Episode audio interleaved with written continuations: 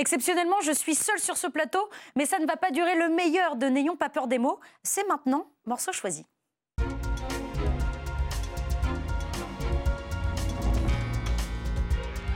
Jacques Chirac qui nous a euh, quittés à 86 ans, celui qui fut deux fois président de la République, deux fois Premier ministre, maire de Paris pendant 18 ans et ne l'oublions pas, huit fois élu député de Corrèze, a profondément marqué l'histoire politique du pays, comme il a su toucher bon nombre de ses concitoyens. Les gens dont il se sentait euh, si proche sont venus en nombre lui dire au revoir. J'ai eu l'occasion de le rencontrer, un homme chaleureux, quelqu'un vraiment bien, que j'apprécie, que j'ai dans mon cœur. Vous lui serriez la main et vous pouviez partir au bout du monde.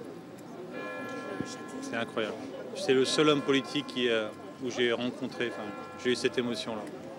J'avais 8 ans et euh, j'avais fait un concours de dessin. Il était maire de Paris à l'époque. Et donc j'ai été invitée à l'hôtel de ville pour recevoir mon prix. Et puis euh, je lui avais remis une lettre personnelle de mes parents dans laquelle on lui demandait de l'aide. et il nous a aidés. Il a vraiment tenu compte de cette demande dont je ne l'ai jamais oublié, ma famille non plus. Il dégageait une chaleur que beaucoup de présidents n'ont pas. Mais Jacques Chirac, c'est aussi une certaine image de la France à l'international, le nom à la guerre en Irak, les liens avec l'Afrique, et puis cette prise de conscience à Johannesburg. On l'écoute. Notre maison brûle. Et nous regardons ailleurs. Notre maison brûle et nous regardons ailleurs. Euh, c'est ce qu'on retiendra, Georges-Marc Benamou, de, de, Jacques Chirac. On ne peut plus le critiquer maintenant. Ça y est, c'est terminé c'est devenu une icône oui, on a, écouté les commentaires, etc. pendant quelques jours. Oui, oui, absolument, c'est Saint Chirac. Euh, au niveau du général de Gaulle, euh, je ne crois pas qu'il ait libéré la France, lancé un appel du 18 juin, créé la Ve République. Donc il y a quelque chose de mystérieux dans ce sondage qui, c'est vrai, a été fait sur le coup de l'émotion. Alors moi, je me suis retenu... Ah, ah vous revenez sur les 7, euh, 7, euh, Français sur 10 qui sont peinés par la mort de Jacques Chirac, euh, sur... Non, non, mais 30% le, pensent qu'il est à l'égal du général de Gaulle. Ah oui, d'accord, je l'avais pas, ce chiffre. C'est intéressant, ça va Très intéressant, donc, donc ça voudrait dire que... Donc voilà, donc il y a probablement une dose d'émotion très forte. Euh, qui fait qu'on regrette finalement les douze années passées, comme on pleure un, grand-oncle, un, cousin de province. Euh, il y a quelque chose aussi finalement là de, du bon ancien monde, c'est-à-dire qu'on regrette. Et presque un réflexe qui devrait peut-être alerter le président Macron. On regrette ce président qui aimait charnellement les Français. Ah oui qui leur rendait service, qui était clientéliste, qui leur serrait la main, qui était clientéliste, qui était enraciné dans la boue, qui peut-être, peut-être, il y avait des valises qui passaient, mais c'est pas grave, il nous aimait. Et là, je dirais attention, ah c'est peut-être un indice qui pourrait inquiéter le président Macron. Alors, le bilan de Jacques Chirac, oui, on retient euh, trois choses, hmm. ça. Euh, le discours du 16 juillet, euh, la non-intervention en Irak, mais on ne retient pas finalement la désindustrialisation totale du pays qui n'a qui a été vertigineuse. sur, Alstom, c'était un peu mieux que Emmanuel Macron. Oui, oui, non, mais, euh, ça, euh, mais c'est vrai que là, on ne retient pas une période de transition. cest on passe finalement de la période de ce que Mitterrand appelait, pardon, des grands présidents, hein, la mhm. tradition qui s'interrompt, à un entre-deux institutionnel euh, qui est Jacques Chirac, avant des périodes de présidence plus courtes et plus problématiques peut-être sur le plan institutionnel, puisque les présidents ne sont pas réélus. Hmm. Jonathan Boucher-Peterson, vous êtes nostalgique, vous aussi euh, de, Non, mais il y a une période, de, de, décence. C'est qu'évidemment, quand les gens meurent, on a plutôt tendance, à, surtout quand c'est des présidents de la République, à célébrer la marque quand il n'y a pas des tâches absolument indélébiles. Après, on n'oublie rien. Enfin, pour Là, il n'y a pas de tâches indélébiles Dès la, nécro, on fait, après, chacun fait ce qu'il veut dans, ses journaux. Nous, on fait trois pages sur les affaires, évidemment, qui sont constitutives de l'identité et du rapport même des Français à Jacques Chirac. Ça, c'est, convaincu. Donc, après, euh, ça reste sans un pape, emploi fictif, etc. la, France-Afrique. Chirac, c'est Tibéri, enfin aussi. Enfin, voilà, pour le coup, on connaît tout ça. C'est Oussekine, c'est le Briloder, enfin, tout ça, c'est, des choses qui ont ponctué une, une relation très longue.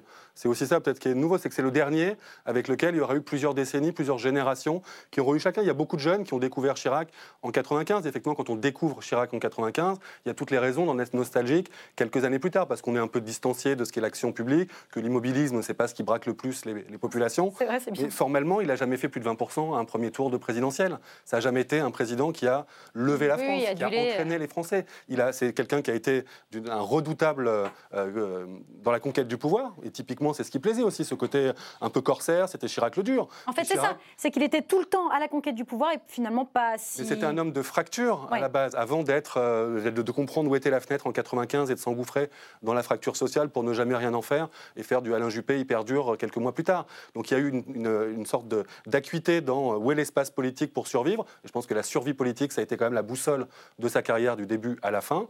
Euh, voilà, il y a évidemment une trace, encore mm. heureux après 12 ans au pouvoir. Euh, il y a des tâches, il sera bien temps de les documenter.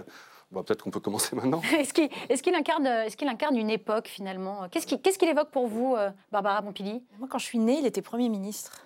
Donc, euh, on, peut, pour des gens comme moi. Ce qui laisse un flottement. comme il a été deux fois Premier ministre. C'est ça, on ne sait pas trop du coup. et on ne sait pas, trop, et c'est pas grave. Ah. La première fois, j'ai absolument aucun problème avec mon âge, mais je suis née en 75. Et donc, pour moi, euh, c'est une présence, en fait, pendant toute ma vie. Et, euh, et mon apprentissage aussi de la vie politique, c'est une présence. Et donc, euh, avoir aujourd'hui euh, très peu de temps après sa mort. Mais vous avez euh, lutté contre ces idées plus, plus jeune, j'imagine ah bah oui, oui, oui, voilà. Et puis, non, mais c'est ça aussi que je qui sont, nés, qui sont nés en même temps que moi. L'image du président de la République, c'était Mitterrand. C'était Mitterrand qui, euh, qui, avait une image très forte de père de la nation, etc. Bon, après, en grandissant, j'ai relativisé tout ça. Mais, euh, mais du coup, quand Chirac est devenu, premier, est devenu président, pour moi, c'était un peu le politicien euh, qui, qui avait toujours couru après le pouvoir et qui enfin réussissait à y arriver. Donc, on voit bien que... Mais il n'empêche qu'il y a effectivement quelque chose d'un peu affectif. Moi qui n'ai jamais été d'accord avec ses idées politiques, malgré l'appel de, Johannesburg, qui reste mhm. un, moment assez fort et que j'avais salué à l'époque, euh, c'est un, il y a un côté un peu affectif. Et quand il part, euh, le, ce que moi je lui reconnais et qui est reconnu par tout le monde, c'est que il, il, je crois que sincèrement il aimait les gens et que euh, ça, c'est pour moi une qualité essentielle pour faire de la politique. Et pour plein d'autres. Et pour durer. Mais encore une fois, on est encore un peu dans le temps de l'affectif et dans le temps du deuil. Je crois que le temps de l'histoire va arriver après et euh, où là, l'objectivité sera un peu plus de mise que maintenant. Très bien. Euh, Alexandre Devecchio, est-ce que euh, vous lui reconnaissez aujourd'hui un, un héritier Peut-être plusieurs héritiers euh, non. Euh, très honnêtement, euh, très honnêtement, non. Il, avait désigné Alain Juppé. Je ne suis pas sûr que ce soit son véritable héritier, puisque Alain Juppé avait une froideur, une raideur technocratique que n'avait pas que n'avait pas Jacques Chirac. Donc je ne vois pas, non, dans, le paysage politique, qui s'est beaucoup aseptisé, qui est devenu très technocratique. Je ne vois pas d'héritier de Jacques Chirac. Et je crois d'ailleurs que l'émotion est liée à cela, à un monde qui était moins lisse, plus euh, plus, franchouillard avec ce que ça a de, sympathique, plus, plus, proche des gens, plus, plus incarné, euh, tout, tout simplement. L'attaque antisémite contre la synagogue de Halle a été diffusée en direct sur Internet mercredi. Un Allemand de 27 ans a tué deux personnes dans la rue et voulait poursuivre le massacre dans la synagogue qui abritait près de 80 fidèles réunis pour, pour célébrer euh, Yom Kippour. Les portes de l'édifice lui ont résisté. Il a été arrêté. Il avait pourtant tout prémédité, tout écrit dans un manifeste violemment antisémite. 74 ans après la fin de la Seconde Guerre mondiale, l'horreur nazie serait-elle de retour? Angela Merkel s'est rendue le soir même dans une grande synagogue de Berlin pour exprimer sa peine et les efforts qu'il reste encore à faire. Malheureusement, en votre jour saint, nous avons été témoins de quelque chose d'horrible. Deux personnes ont perdu la vie. Il y a eu une attaque contre les Juifs en Allemagne. Mon objectif, c'est de tout faire pour que vous puissiez vivre en sécurité. Et cette journée nous montre que ce n'est pas assez, que nous devons faire encore plus.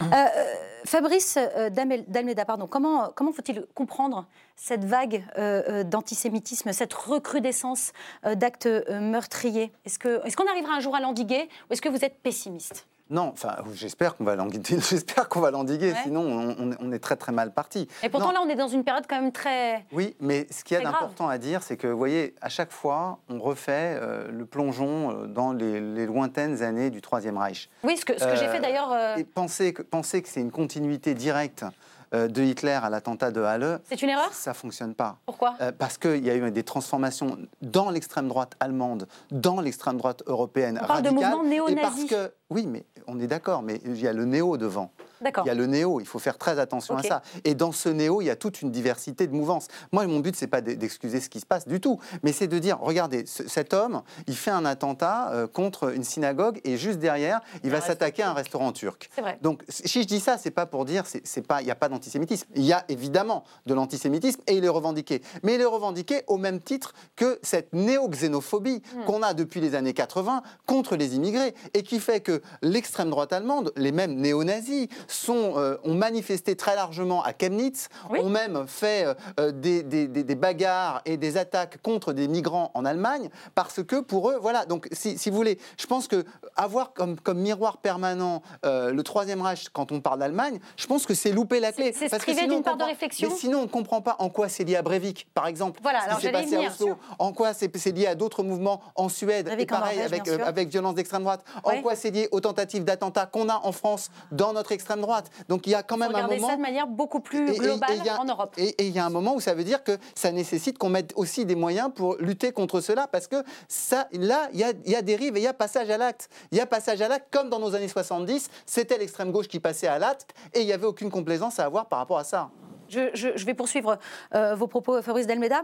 Euh, avec vous, Philippe Manière, euh, on, parlait justement de cette recrudescence.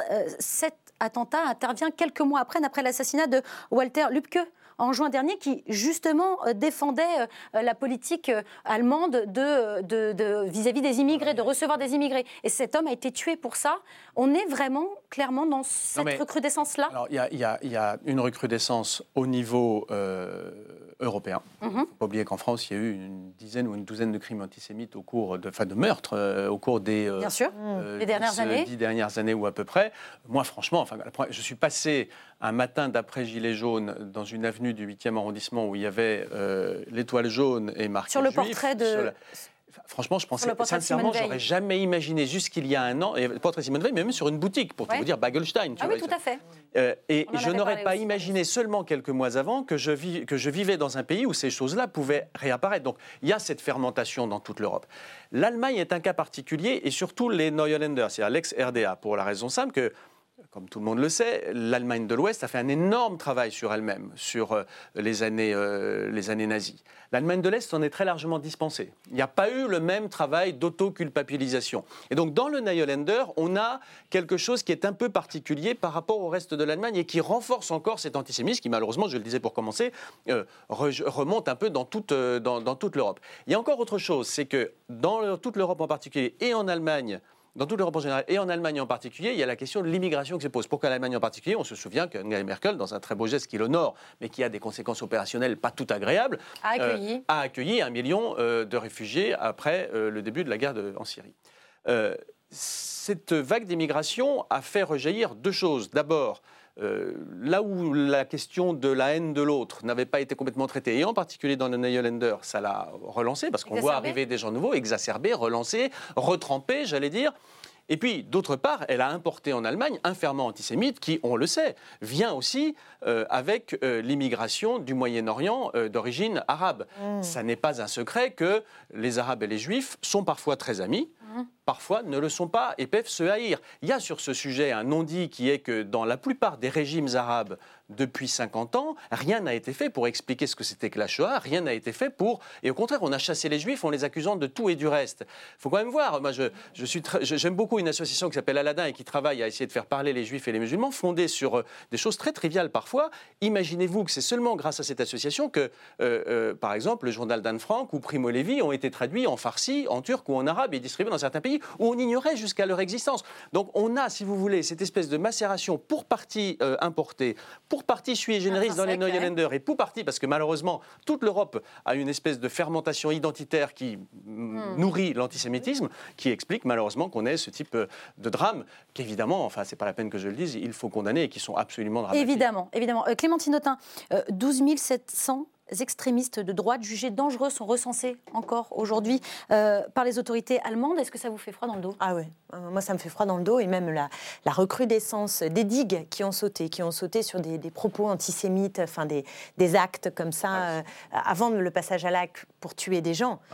moi je suis frappée. C'était tabou, c'était absolument tabou. Exactement. Et, et ça s'inscrit dans une idéologie qui est, qui est antisémite, xénophobe. Plus, là il y avait le restaurant turc qui était à côté, donc c'est était antisémite, islamophobe. le...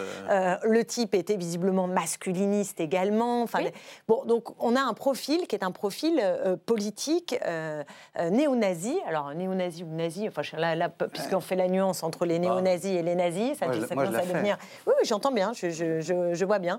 Donc c'est des groupes quand même de résurgence d'une idéologie qui n'est pas quand même sans lien avec ce qui s'est passé en Allemagne avec Hitler. Donc à la fois c'est planétaire, en tout cas européen et, occidental, euh, cette, cette, résurgence, mais elle n'est elle elle pas sans lien. Si, si, ça nous fait un tel effet, c'est aussi parce qu'il y a eu euh, euh, des nazis qui ont été au pouvoir. Ça que je veux dire. Donc, j'entends, mais donc dire qu'il n'y a pas de lien. J'entends, mais moi, ce, qui me paraît fort, ce qui me paraît fort, c'est que Breivik, Norvège, Oslo, il n'y a pas de lien avec le Troisième Reich. Morts en, et en, fait, ce qu'il fait, ce qu'il fait est exactement la même logique que ce que développe ce garçon. Quand vous lisez le manifeste de Breivik, d'ailleurs, même système, les deux font des manifestes avant de passer à l'acte. Donc, je veux dire, c'est cette question-là. C'est là où on voit qu'il y a un changement de comportement et qu'on n'est pas dans la. C'est pas une logique des années 30. c'est, moi, je voudrais qu'on sorte de cette comparaison parce qu'en fait, je la trouve totalement contre-productive. Je voudrais revenir euh, sur cette affaire. Ils se sont tous exprimés après la scène, après qu'un élu Rassemblement national a pris à partie une maman voilée qui accompagnait son fils et sa classe en sortie scolaire, les élus tous bords confondus, les membres du gouvernement, ils ont tous voulu partager leurs sentiments sur le port du voile en France. Faut-il modifier la loi de 1905 La réponse est non pour le Premier ministre qui s'est exprimé lors des questions au gouvernement. Mais quelques heures plus tard, dans la majorité, une voix discordante s'est faite entendre. L'une des porte-paroles du groupe En Marche à l'Assemblée s'est déclarée prête à voter l'interdiction du voile pour les accompagnatrices scolaires, une proposition du camp Les Républicains. Une position qui ne reflète pas l'opinion de la majorité, comme certains députés ont tenu à le préciser. On écoute Aurore Berger et Coralie Dubost. Je ne vais pas m'empêcher demain de voter cette proposition de loi si elle est déposée, uniquement parce que celui qui la porterait euh, ne me convient pas sur l'ensemble des idées qu'il propose. vous seriez prête à voter la proposition de loi d'Éric Ciotti? Je n'arrive pas à comprendre. Oui, je l'ai dit très clairement. C'est pas un sujet qui a été débattu en groupe et arrêté en groupe, et cette parole-là ne doit pas être portée en mon nom. Et comme elle est porte-parole du mouvement, moi je ne voulais pas qu'il y ait de confusion là-dessus. Deux camps qui s'opposent frontalement à coups de hashtag ou, face caméra, la majorité se déchire. Alors, pour mettre un terme aux disputes intestines, le chef de l'État a parlé. Ils attendaient tous une consigne claire d'Emmanuel Macron, seulement voilà, même sur la question du voile, le président pratique le en même temps. On l'écoute. Faisons bloc et ne nous divisons pas pour lutter d'abord et avant tout contre la radicalisation dans notre société. Œuvrons pour que la République soit partout être intraitable avec le communautarisme.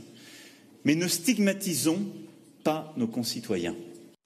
Jean-Luc Panot, comment vous expliquez que 30 ans après euh, l'affaire des foulards de, Creil, ces, trois collégiennes qui étaient venues euh, euh, avec leurs foulards à Creil, on continue aujourd'hui à parler du voile en France, que ce soit toujours aussi irruptif? Bah, C'est parce que il y a plusieurs phénomènes, mais le, premier, c'est que c'est une question que l'opinion se pose. Donc, quand l'opinion se pose, quand je dis l'opinion, l'opinion s'en moque un peu, le peuple, hum? notre peuple, se pose la question. Il, le dit dans un certain nombre d'endroits, il le pose et, il, est, euh, il est parcouru de courants divers sur, sur, la question. Deuxièmement, parce que des forces politiques l'alimentent, le, jouent avec, jouent avec, avec, avec, avec ce thème pour essayer d'en faire, d'en tirer un avantage, un, avantage électoral. Et puis parce qu'il y a un problème de repère dans nos sociétés de manière générale et que ça fait partie euh, euh, de, des, des, des, des questions qui sont posées. Et, et parce que euh, la vérité, c'est qu'on n'a pas tranché ces questions. Euh, moi, j'ai une position là-dessus qui est... Euh, un, je pense que on est dans une difficulté. il y a une part de responsabilité du président de la République. C'est son job de dire euh, quelle est la position de la France et de parler, et le grand discours sur les principes de laïcité. On attend depuis deux ans. On attend depuis deux ans. Il manque et il a pris donc le risque, et on voit aujourd'hui ce, que ça, euh, ce que ça peut faire et comment les extrêmes peuvent, euh, peuvent s'en saisir. Il a péché par omission, c'est la deuxième, ça. Oui, et puis la deuxième chose, c'est que la lâcheté en politique, ça, ça, ne marche jamais durablement. C'est-à-dire que le moment où des politiques disent euh, on va se cacher derrière les juges ou la jurisprudence du Conseil d'État. Ça ne marche pas, ça n'a jamais marché. Donc on a une question, il y a une question à les poser. Moi je la trouve assez secondaire dans le débat sur la laïcité, pas très importante. Mais il y a, il y a celle du voile. Celle du voile de l'accompagnante. Hein euh, euh, euh le, voile, le, voile de l'accompagnante. Je la trouve secondaire, euh, assez secondaire. Mais je, je pense qu'on ne peut pas dire c'est le Conseil d'État, c'est le juge, c'est le proviseur. C'est l'État. Donc oui, je suis pour légiférer là-dessus. Je vais dire une dernière chose, si vous me permettez. Bien sûr. moi, personnellement, je suis plutôt pour l'interdiction du voile de l'accompagnante. Euh, parce que je pense que c'est le domaine scolaire. Je pense qu'on ne peut pas dire. Elle n'est pas rémunérée par l'éducation nationale, donc elle n'en fait pas partie. C'est une question technique, ça. C'est un projet pédagogique. Il y a un projet pédagogique. Ce projet pédagogique, il est dans les murs ou hors les murs. Et demain, un enseignant, on va lui dire quoi? Il n'a pas le droit de mettre, elle n'a pas le droit de mettre le voile dans l'école, mais si elle sort en visite, elle pourrait le mettre?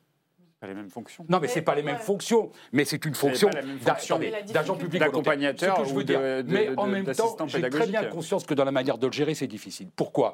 Parce que le risque de discrimination, d'être ressenti comme une violence, comme une discrimination, il existe. Mais je vais le dire franchement, honnêtement, entre le risque qu'une maman voilée se sente discriminée, et le risque de prosélytisme pour les 30 élèves qu'elle accompagne, je choisis la discrimination, même si c'est terrible. Dans... Vous avez entendu. Je voulais, d'abord euh, vous poser la question, euh, euh, Pierre Jacquemin, est-ce qu'il manque une clarification? Est-ce qu'il manque une mise au point, comme le soulignait euh, Non, j'ai entendu, je vous ai entendu dire que la question n'avait pas été tranchée. Si, la question est tranchée, c'est la loi de 1905. La loi de laïcité est très claire. Aujourd'hui, cette femme qui était sur les bancs en tant que spectatrice au Conseil régional avait le droit d'être présente sur les bancs du Conseil régional.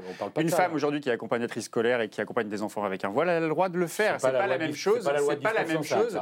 C'est pas la même chose que d'être euh, enseignant ou d'être accompagnateur euh, enseignant ou d'être assistant d'éducation et donc être employé par la fonction publique. C'est deux choses différentes. Moi, je suis vraiment, je suis très inquiet, vraiment très inquiet de l'hystérisation de ce débat. C'est-à-dire que euh, aujourd'hui, d'abord, un, on parle. la difficulté d'en parler. D'ailleurs, c'est quand même toujours très étonnant de s'apercevoir que qui on vise, qui on stigmatise et qui on pointe du doigt, ce sont les femmes. Donc très étonnamment, c'est les femmes qui sont aujourd'hui portées comme responsables aujourd'hui de, euh, de cette polémique. Mais pas, et d'ailleurs, on leur donne pas la parole. Hein. Vous noterez qu'aujourd'hui, dans les débats, jamais elles sont aucune, aucune personne voilée. Jamais, aucune personne voilée sur les plateaux. Je peux terminer débat. Donc on peut dire peut-être que, la, peut que la stigmatisation, c'est pas de stigmatiser les femmes, c'est peut-être de leur faire porter le voile. C'est peut-être ça qui stigmatise ah, les femmes quand même. Plus, plus le, port. Oui, oui, je sais. Vous considérez, vous considérez que le voile c'est libérateur. Ben pas moi. Non, je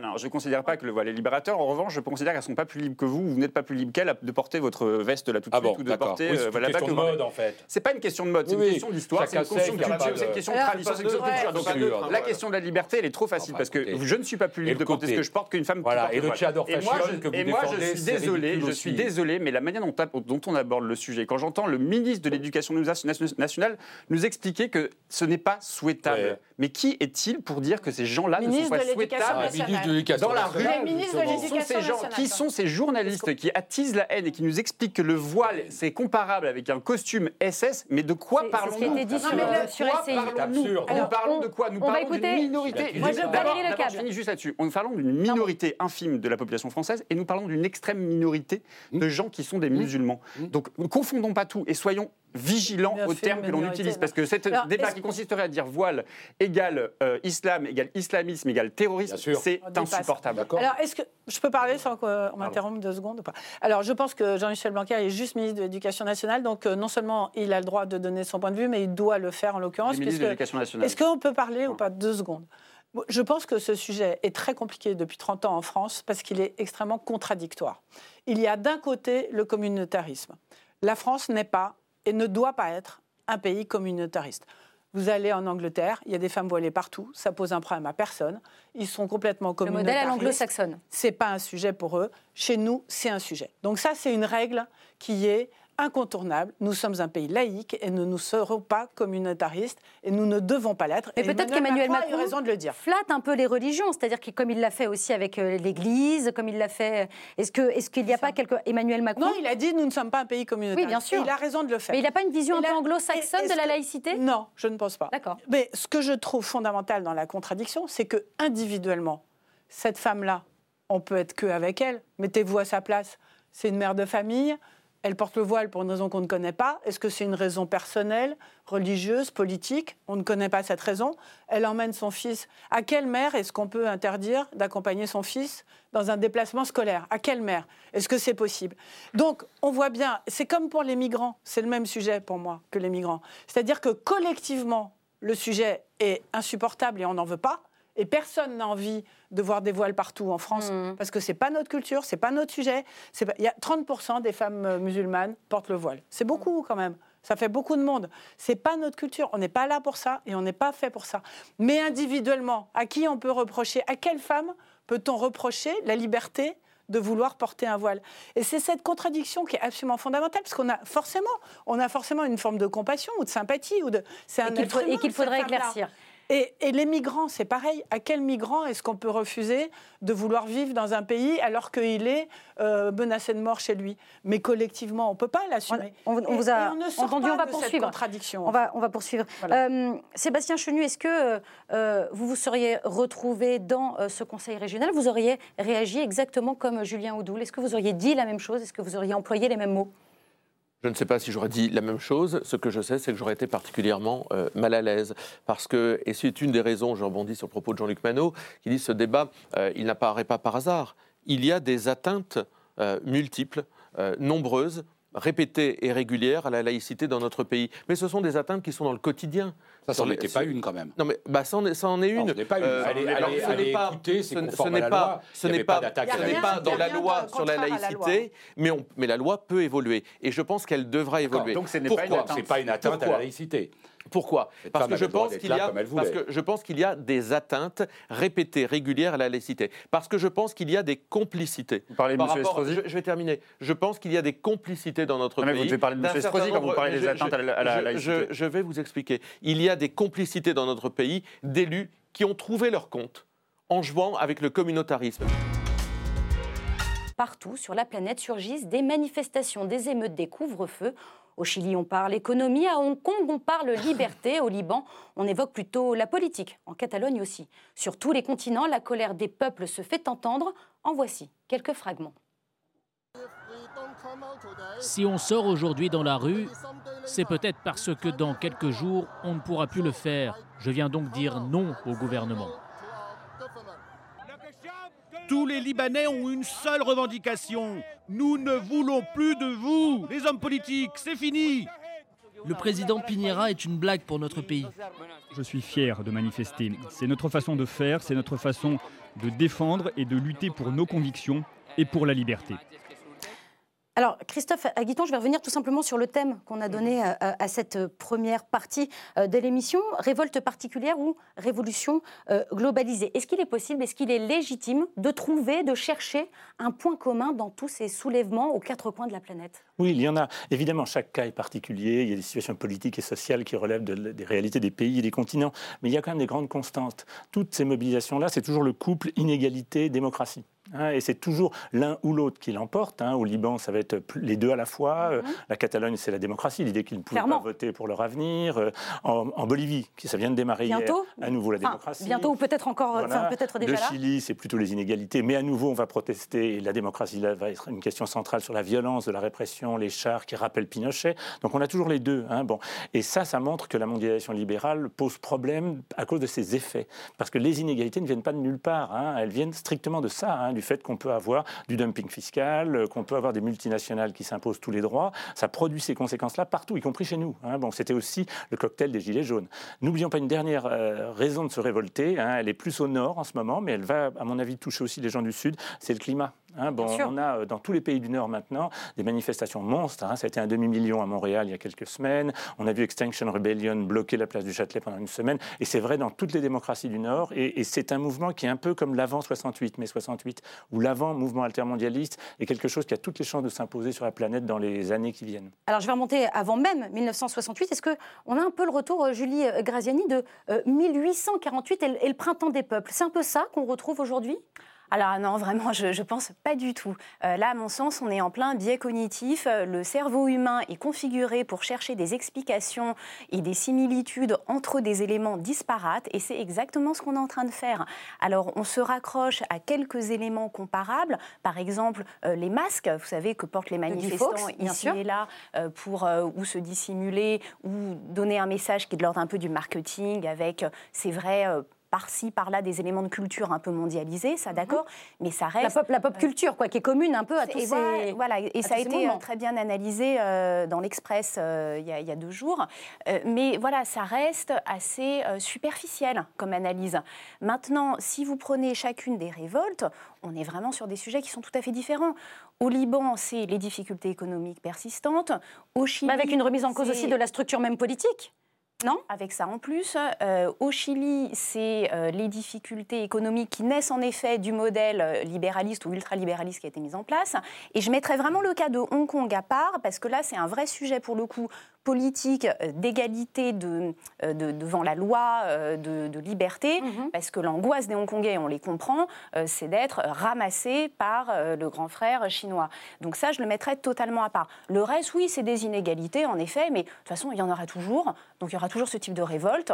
Non, non, mais si, mais il y en a, on va revenir. Dans l'histoire, il y a eu des grandes inégalités, d'autres non. Non, mais hein. il y, en aura toujours des inégalités, donc il y aura toujours des révoltes du peuple contre les personnes en place. On va, on va revenir sur les particularités, euh, mais d'abord, vous, Denis Oliven, est-ce que euh, vous voyez quand même une espèce de dénominateur commun à toutes ces, tous ces mouvements?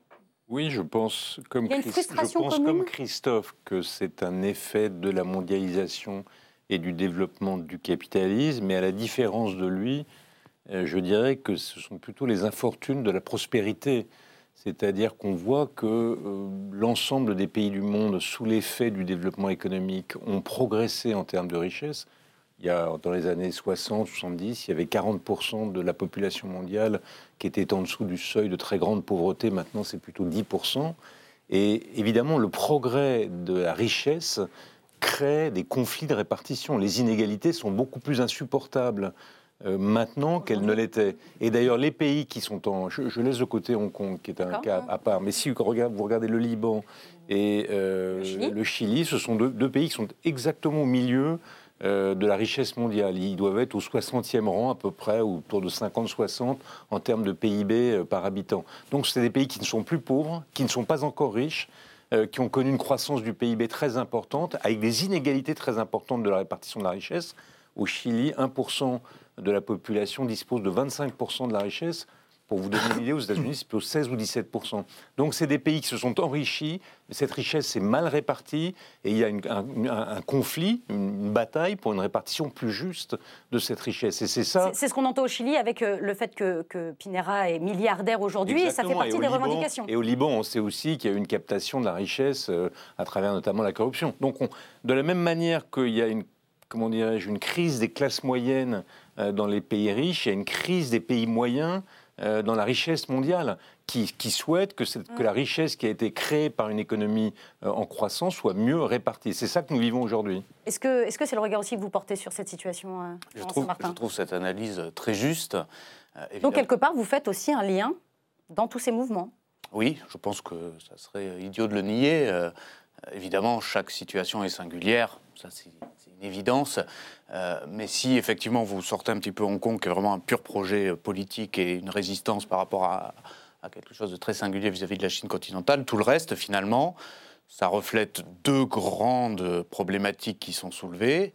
C'est un, le rapport à l'autorité, le rapport effectivement à la gouvernance en place, quel que soit le pays euh, sur lequel vous avez des, soulèvements, c'est vraiment très prégnant. Euh, le Liban, euh, on est quand même sur une contestation du régime en place depuis la fin de la guerre civile. Et quand même, c'est là, il y a un côté printemps arabe qui ressort, qui rappelle un petit peu ces, sujets-là.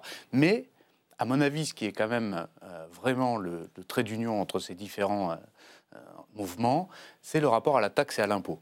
Euh, il y a vraiment un sujet du consentement. À chaque fois, ça a démarré par, par si vous prenez le Chili, c'est le ticket de métro donc de pouvoir d'achat.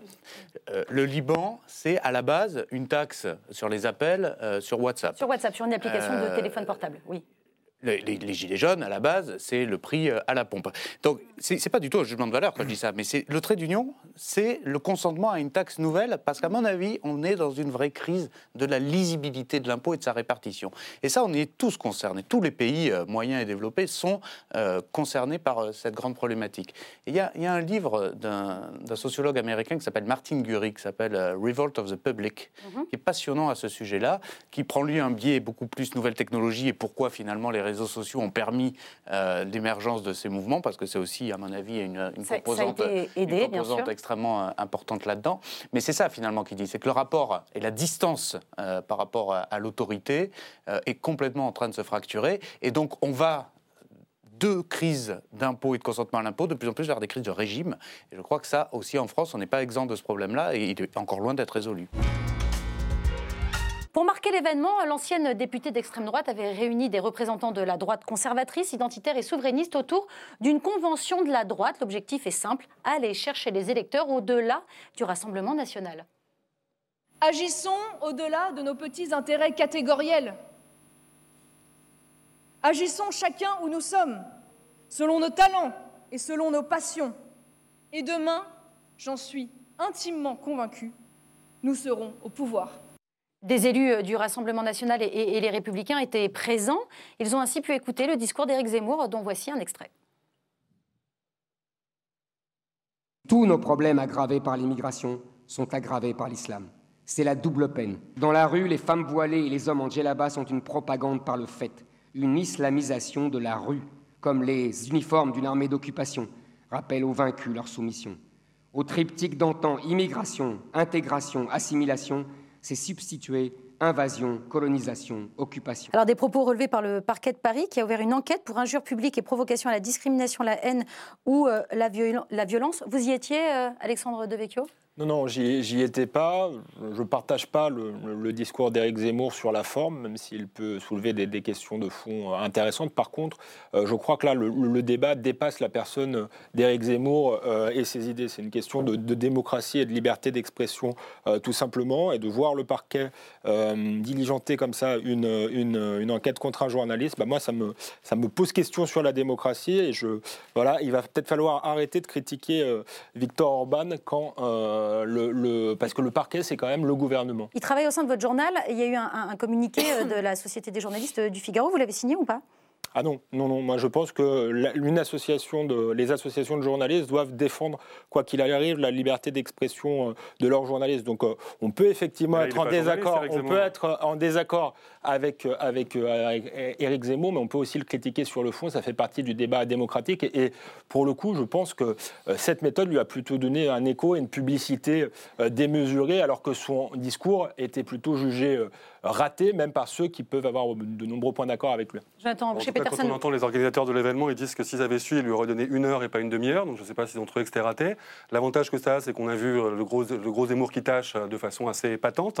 Euh, et c'est pas le journaliste qui s'exprime là. Alexis Brézé, qui est le patron de la, direction de la rédaction du Figaro, c'est justement ce qu'il a pointé. Il a dit que ça, c'est un propos d'estrade d'un homme politique, de quelqu'un qui est dans autre chose que le journalisme. Et la SDJ, c'est ce qu'elle vient rappeler aussi. le journaliste, c'est pas simplement. Ça, c'était un point de. Effectivement, c'est un point que la, direction a eu en accord avec la, la, SDJ qui est discutable, mais c'est pas une raison pour vouloir lui interdire la parole. Moi, je réclame, je réclame jamais d'être en contravention avec la loi. Je réclame jamais de, tête. Et je pense par ailleurs que les lois Pleven ont été euh, pernicieuses, etc. J'ai toujours défendu une plus grande liberté d'expression. Je pense que la meilleure façon euh, de combattre. C'est côté américain, ça. Bah pour le c'est côté américain finalement. Vous êtes pour oui, je pense qu'elles finalement vous êtes un agent américain. Vous n'êtes pas un souverainiste français.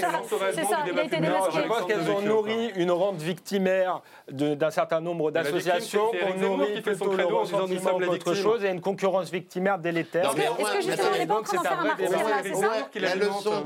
martyr La leçon de ce week-end, quand même, c'est que, bien sûr, on n'est jamais mort en politique, c'est que Zemmour a tué provisoirement Mario Maréchal Le Pen. On nous l'annonçait comme le perdreau de l'année, que le perdreau allait décoller, dépasser l'aigle marine, qu'il y avait finalement la réunion des trois, quatre droites, enfin au moins des trois droites de René Raymond, que ça allait être formidable. Pardon, vous avez dit des gens des Républicains, il y avait quoi Un ou deux marginaux. Il y en avait quand même un bide idéologique, parce que finalement on a vu un Maurras du pauvre. C'est mm.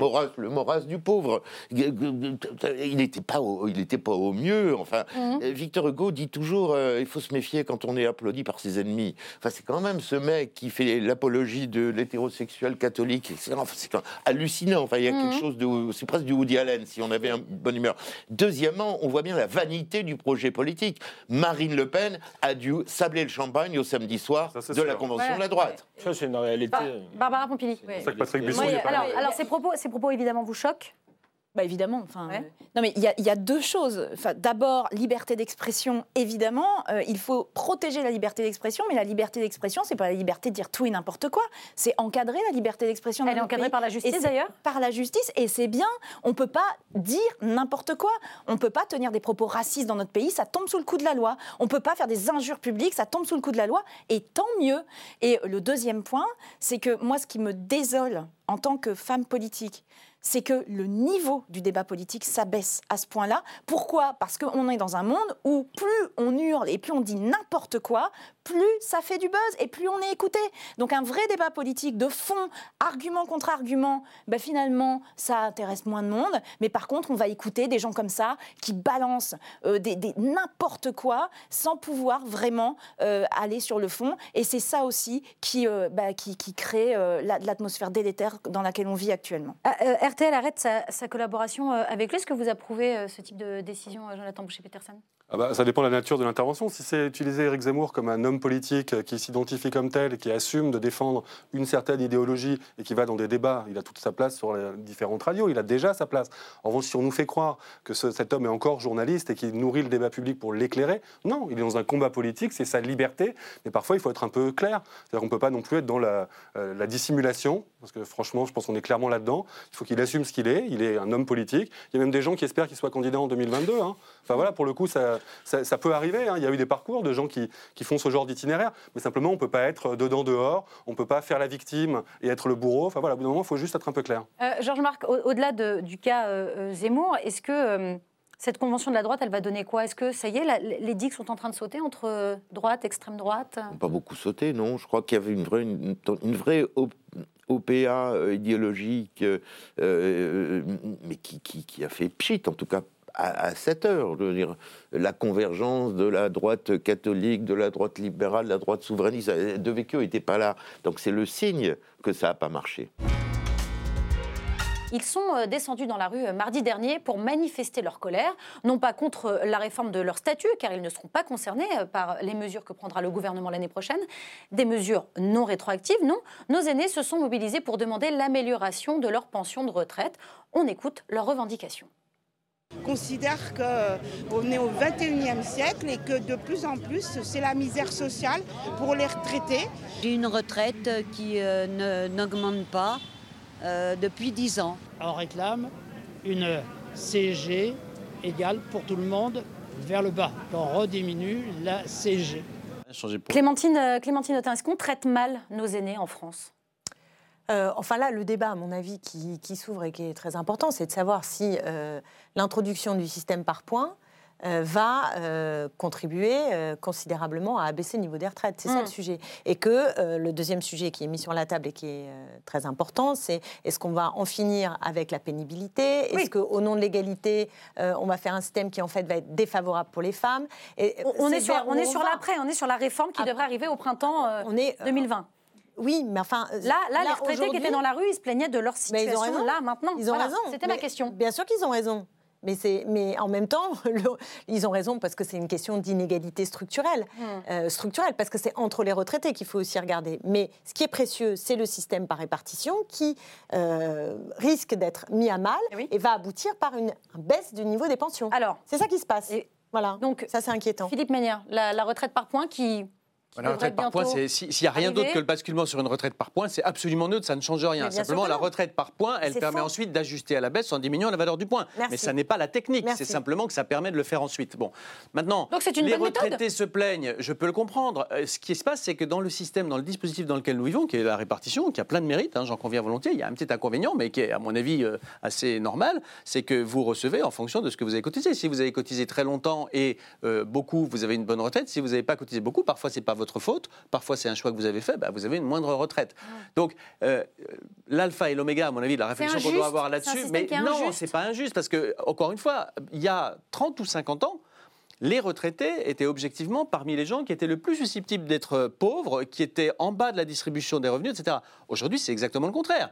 La vraie pauvreté, ce sont les familles monoparentales, les jeunes qui ne sont pas intégrés et qui ne trouvent pas de boulot, etc. Ce ne sont pas les retraités. Alors, tout le monde veut toujours plus d'argent et je suis sûr que parmi ceux qui, qui, protestent, il y a plein de gens qui sont des cas qui méritent objectivement euh, bah, C'est-à-dire euh, vivre avec 900 euros, c'est pas toujours évident. J'ai bien compris, mais comme vous savez, on est l'un des rares pays où il y a le minimum vieillesse. C'est pour ça que je parlais des petites retraites. Clémentine, vous savez que dans ce pays, il y a le minimum vieillesse, il y a des tas de dispositifs qui ont été mis en œuvre, qui sont financés par le contribuable pour venir en aide à ceux qui n'ont pas cotisé. On ne peut pas dire qu'on est dans un désert social de ce point de vue-là. Non, mais par contre, on est bien les retraités ne sont pas ceux qui méritent d'abord notre sollicitude parce qu'il y a, encore une fois, d'abord les familles monoparentales, les femmes qui vivent seules avec un ou deux ou trois enfants, beaucoup de gens qui sont dans des situations beaucoup plus précaires et préoccupantes. Mais qu'ils fassent entendre leur euh, point de vue et qu'ils veuillent plus, je l'entends tout à fait. Pourquoi pas? C'est encore une fois un pays libre. Cette euh, réforme à venir, elle est, elle est indispensable? Elle est inévitable? Alors, il y a deux choses. Parce que moi, j'aime bien votre question est-ce qu'on traite mal nos aînés? Et je, trouve que Manière, il l'a il, il dit à moitié. Mais en termes macroéconomiques, on donne plus aujourd'hui aux plus de 65 ans qu'aux moins de 25 ans.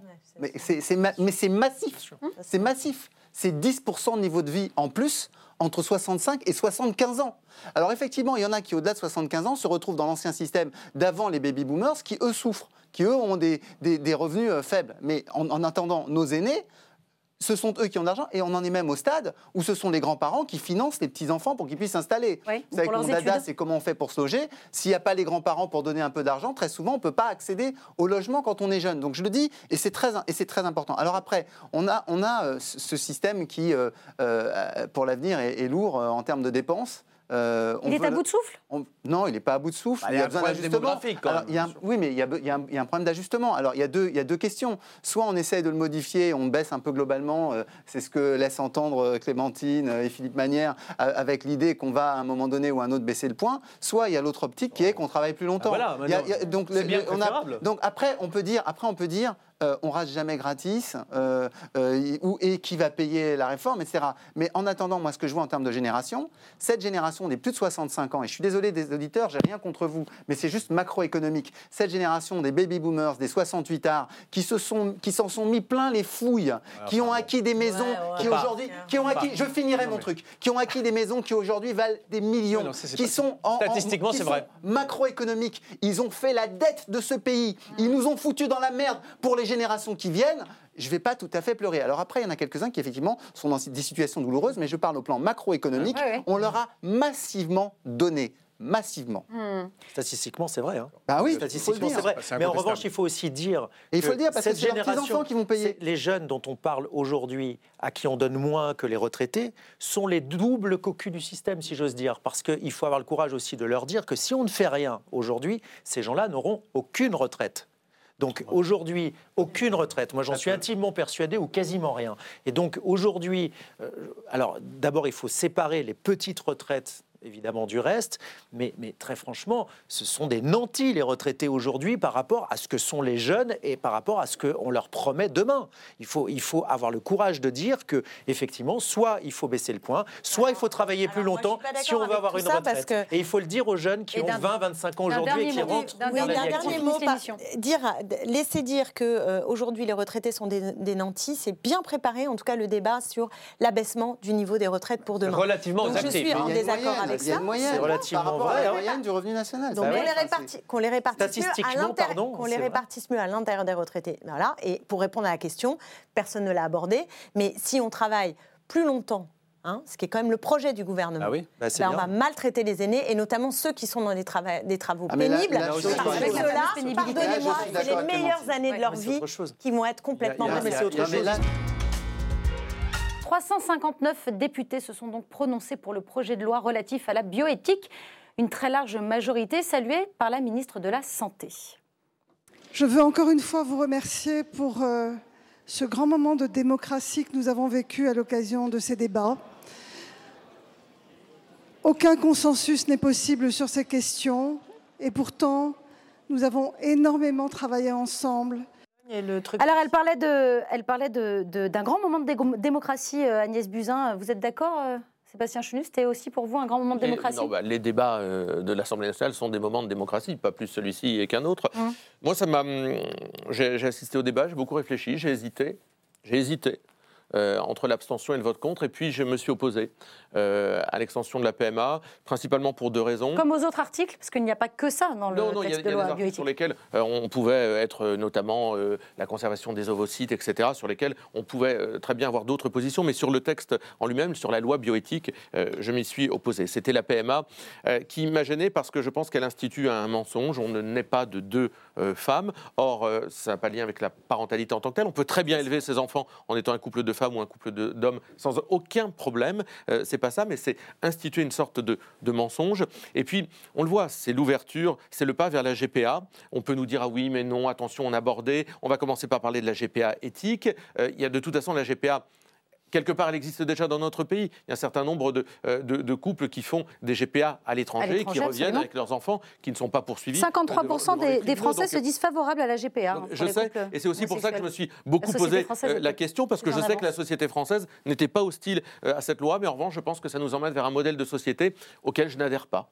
Un mot, euh, Pierre Jacquemin, euh, là-dessus. Vous voulez féliciter de ces avancées? Oui, évidemment, je me félicite. Ça, arrive assez rarement sous ce quinquennat pour qu'on puisse euh, reconnaître qu'effectivement, il y a une avancée considérable et importante. donc, c'est plutôt une bonne chose. Après, le contexte dans lequel s'est déroulé ces débats, on ne peut pas dire qu'il se soit passé dans les meilleures circonstances et les meilleures conditions du monde. On ne peut pas dire non plus que toute la majorité a fait bloc pour défendre ce texte. Bon, il est là, c'est une bonne chose. Je trouve qu'il ne va pas assez loin, notamment sur la question de la reconnaissance des enfants euh, nés de, GPA, à l'étranger, qui était un engagement d'Emmanuel Macron et qui n'a donc pas été tenu dans le cadre de cette. Euh, voilà. Donc euh, c'est plutôt une bonne nouvelle. Il y a des lacunes, il y a des manquements. La société évolue, vous l'avez cité, il y a ce sondage. Et c'est pas grave si demain on discute et on débat de la GPA. C'est pas grave, il faut qu'on en discute, ça fait partie des sujets. Ah mais on, discuter, on discuter même nécessaire, je pense. Mais ne, soyons pas euh, arc-boutés ou ne soyons pas dogmatiques. Moi-même, j'ai pas de réponse. Personne n'a de réponse. Y compris quand il y a eu le débat sur la question de, la PMA et de la question de la, la filiation, personne ne peut être dogmatique. Celui-là, c'est beaucoup trop, beaucoup de trop intime, beaucoup trop euh, impactant pour les enfants que donc du coup on doit se poser la question, on doit avoir un débat. Et puisque c'est important d'en discuter, on ne peut pas dire, le jeter le chiffon rouge en disant ah là là, maintenant il va y avoir la GPA. On va c'est pas infamant que de dire que c'est un débat qui arrivera devant nous. Ce qui est infamant, c'est de considérer dès maintenant que, c'est une interdiction totale. Mais oui, mais ça pose d'autres problèmes de marchandisation du corps. Et moi, je suis toujours d'accord pour qu'on en débatte, mais on peut aussi se dire qu'on n'a pas forcément envie d'aller vers cette direction. C'est pas infamant que de le penser, vous savez. Jean-Luc euh, Jean Manot, est-ce que déjà sur ce texte, avant de parler de, euh, de la GPA, vous saluez euh, les avancées? Est-ce que pour vous, c'était même une évidence? Oui, oui, oui. De toute façon, en règle générale, la société est en avance sur, euh, sur, le, sur, le, sur, le, politique. Donc là-dessus, elle avait déjà fait, euh, elle, avait, elle avait, déjà fait son, son, son, son choix. D'autant que euh, c'est des balivernes, l'histoire du mensonge. Enfin, il n'y a personne qui va croire. ça d'ailleurs. Non, mais écoutez, il n'y a personne qui va croire. Vous croyez que dans une école, dans 10 ans, il y aura des gamins qui diront Oh, il y a la PMA, donc maintenant on peut faire des, faire des bébés avec deux mamans. Personne. écoutez, plus loin. je pense que le droit ne doit pas répondre à simplement un désir, quand bien même celui-ci peut être légitime, mais qu'il doit protéger le plus faible. Voyez-vous Et je pense que ce, ce débat fait bouger les lignes. Quand on vous invite, vous avez des arguments qui tiennent la route. Celui-là, on peut en discuter, mais c'est de maman, il y a un mensonge. on a pris beaucoup de temps, j'ai voulu vous en donner quelques-uns. Vous voyez que ce débat-là, il mérite d'aller au fond des choses. Et puisqu'il terminé par le meilleur et vous avez commencé par le pire. Et puisqu'il mérite d'aller au fond des choses, Valérie Lecable. Celui-là, il se discute Ce que je veux dire, c'est que c'est un progrès par les temps qui courent. C'est rare, donc il faut le faire. Et donc il fallait le faire. Et euh, euh, ce que je veux dire, c'est que la politique, quand vous regardez un jeune de, un type de 30 ans, hum s'il revient sur euh, une génération, les 30 dernières années, on a fait quoi en politique? On n'a fait qu'interdire. On n'a pris que des décisions de restriction, parfois justifiées, mais que des décisions. Il n'y a plus de conquête de nouvelles libertés. Or, la politique, ça sert à donner des instruments aux gens pour qu'ils conquièrent leur liberté, pour qu'ils s'épanouissent, pour qu'ils vivent leur vie comme ils l'entendent. Et là, on est dedans. On a eu le mariage pour tous, on a eu sur les questions de société ce texte. Ils vont dans le bon sens, ils sont assez importants politiquement, parce que ça redonne peut-être un peu de goût à un certain nombre de nos concitoyens de se dire finalement la politique, c'est pas qu'un truc pour m'emmerder. On va revenir à, l'organisation euh, euh, activiste euh, baptisée Extinction Rébellion. Pour défendre l'écologie, ces militants réalisent des opérations de blocage, des sit-ins sans violence ni représentants officiels, sans autorisation non plus. Ils pratiquent fièrement la désobéissance civile et voici comment certains d'entre eux justifient ce mode d'action. Nous sommes là pour, dénoncer cette inaction, en fait. Ils juste qu'ils comprennent qu'en fait, ce qu'on veut, c'est un avenir meilleur pour, euh, pour nos futures, futures générations. C'est pas qu'à Paris, il y en a aussi euh, à Sydney, à New York, à Londres, etc. Et du coup, c'est quelque chose qui prend vraiment de l'ampleur. Donc je pense que oui, ça vaut le coup de, de, passer une nuit un peu de merde, juste, juste histoire de dire que, bah, que, que tu fais partie du mouvement et que tu, lui, tu l'aides à prendre de l'ampleur. Alors en début de semaine, ils étaient des centaines à bloquer la route entre la place du Châtelet et le pont au Change, un procédé qui ne plaît pas du tout à l'ancienne ministre de l'Environnement. On écoute Ségolène Royal il y a une instrumentalisation de, l'écologie euh, par ces groupes euh, violents. Euh, et il faut les, réprimer très, rapidement parce que c'est une dégradation de l'image de, l'écologie, de l'image de l'environnement, et ça risque de disqualifier toutes les actions pro-environnementales qui risquent d'être associées à ce type d'agression et de violence. Alors, est-ce que la désobéissance civile pour défendre le climat est un bon moyen de revendication? J'ai cru comprendre que Clémentine Autain et Philippe Manière n'étaient pas tout à fait d'accord sur cette question. On va organiser un petit duel entre euh, mes deux invités. Vous avez chacun une minute pour défendre votre point de vue. On, commence avec vous, euh, euh, Clémentine Autain. C'est un bon moyen de défendre ses opinions, la désobéissance civile? C'est un moyen parmi d'autres, mais euh, force est de constater que euh, euh, les gouvernements n'arrivent pas à prendre la mesure en changeant de modèle de développement, pas simplement en faisant des discours de communication sur l'écologie comme Emmanuel Macron est capable de le faire, mais en joignant à des actes. Regardez le gouvernement français, il est capable de nous dire l'écologie est une priorité, de déclamer vraiment son amour pour l'environnement, et dans le même temps de signer à tour de bras des traités de libre-échange qui vont accroître le commerce international au mépris de la relocalisation de l'économie, ou alors de dire OK, on va faire Europa City euh, où on va euh, mettre Auchan euh, sur la gare du Nord et donc bétoniser et avoir y compris un imaginaire qui ne permet pas de sortir du consumérisme et de la loi du profit comme étant supérieur à, la réponse aux besoins et donc à la sauvegarde de notre écosystème. Donc de ce point de vue, et d'ailleurs on en parle, ils ont raison, ne serait-ce que pour cela, avec un message magnifique que j'ai lu sur le pont au change. Et si c'est pas maintenant, c'est quand Si c'est pas maintenant, ils nous, ils nous interpellent et donc ils ont raison, c'est quand Alors, est-ce qu'ils ont raison euh, d'agir comme cela? Tout le monde a raison de vouloir faire valoir son point de vue en République et dans une démocratie, et l'existence d'une problématique climatique n'est pas contestable. Quand on a dit ça, on n'a rien dit. D'abord, on est en France où nous sommes spécialement vertueux, c'est-à-dire qu'il y a un pays qui, un, n'a pas grand-chose à se reprocher euh, en, depuis longtemps pour des tas de raisons sur lesquelles on ne va pas revenir, et qui, deux, fait des efforts considérables, c'est bien la France. Troisièmement, vous disiez tout à l'heure que la France n'en faisait pas assez, qu'il fallait absolument que le gouvernement fasse plus de choses. Quand on aura doublé ou triplé le prix de l'essence, je ne suis pas sûr que vos électeurs soient enthousiastes. Donc il y a quand même beaucoup de schizophrénie. Surtout, je voudrais revenir, moi, au point qui me paraît essentiel. J'appelle pas ça, j'appelle pas ça du tout de la désobéissance civile. J'appelle ça un blocage scandaleux, anticonstitutionnel, attentatoire à toutes les libertés auxquelles je crois, de la liberté d'aller et de venir. Comment fait-on pour supporter ça? Et j'ajoute que pour le moment, on les trouve sympathiques et c'est le climat. Mais si on tolère ça pour cette cause-là, demain, ce seront des fascistes ou ce seront des factieux et on dira, ben non, euh, après tout, leur cause noble. L'état de droit, ça consiste à admettre que la légitimité dont je juge est inférieure à la norme de la loi qui a été décidée par la collectivité On nationale. On a entendu euh, vos points de vue. Il faut évacuer. Vladimir euh, Poutine et Recep Erdogan se sont entendus. Cinq jours après la suspension de l'opération militaire turque à la frontière syrienne, le président russe s'est porté garant du retrait des forces kurdes, un accord historique pour Erdogan et des solutions décisives selon euh, Poutine, qui voit dans cette alliance la possibilité d'élargir son spectre d'influence dans la région. On l'écoute. Les relations russo-turques jouent un rôle essentiel dans la résolution de tous les problèmes qui se sont posés jusqu'à présent dans la région. Les solutions trouvées sont très importantes et décisives. Elles vont permettre de résoudre une situation grave. Euh, Christophe Aguiton, euh, Poutine est, désormais le seul maître à bord. Pas seul. Hein. Il y a Bachar el-Assad et les Iraniens, euh, il y a, et il y a les Turcs avec mmh. Erdogan, donc ça fait beaucoup de monde. Non, ce qui est dramatique dans cette histoire, c'est que ceux qui payent le prix, c'est le peuple syrien. Hein. Bon. Et il y a, du point de vue des puissances européennes ou américaines, parce que c'était un peu la même chose, un lâchage qui a commencé très tôt, hein. dès 2011, au moment où la révolution syrienne, qui était une des révolutions arabes, c'était pas évidemment la seule, a été réprimée comme aucune autre ne l'avait été, euh, qu'on a eu un, processus qui a été vers le lancement d'une guerre civile, euh, ce qui s'est passé depuis maintenant huit ans. Et, et face à ça, on a vu l'Arabie saoudite et la Turquie soutenir les islamistes, chacun les siens, parce qu'ils n'étaient pas sur les mêmes orientations.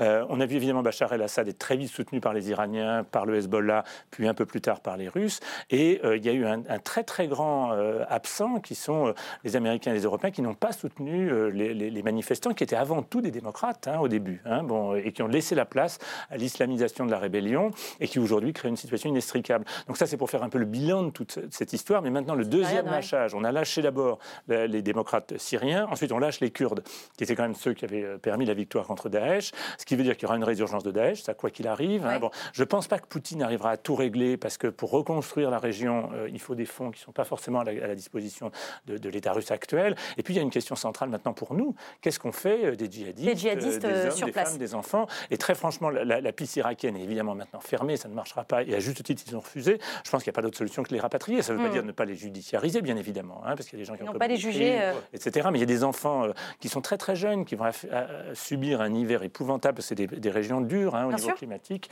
Et on va prendre les sujets, on va prendre les sujets un à un, euh, euh, Christophe Aguiton. Même si je sais que l'opinion française n'est pas forcément favorable à ça, mais, humainement et politiquement, je ne vois pas ce qu'on peut faire d'autre. Hmm. pour revenir précisément, Julie Graziani, sur le cas Poutine, est-ce que c'est un coup de maître? C'est un, un, bon coup. Non, mais on ne va pas se mentir, c'est un bon coup l'Amérique décide de se retirer de cette région du monde en considérant qu'il n'y a que des coups à prendre à essayer de régler les problèmes entre les peuples. C'est aussi l'Amérique qui ne veut plus être le gendarme du monde Absolument. Poutine occupe l'espace laissé vacant à juste titre parce que ça lui permet d'étendre son influence sur une très vaste région qui va de l'Iran jusqu'à la Syrie, c'est-à-dire à peu près l'ancien empire perse.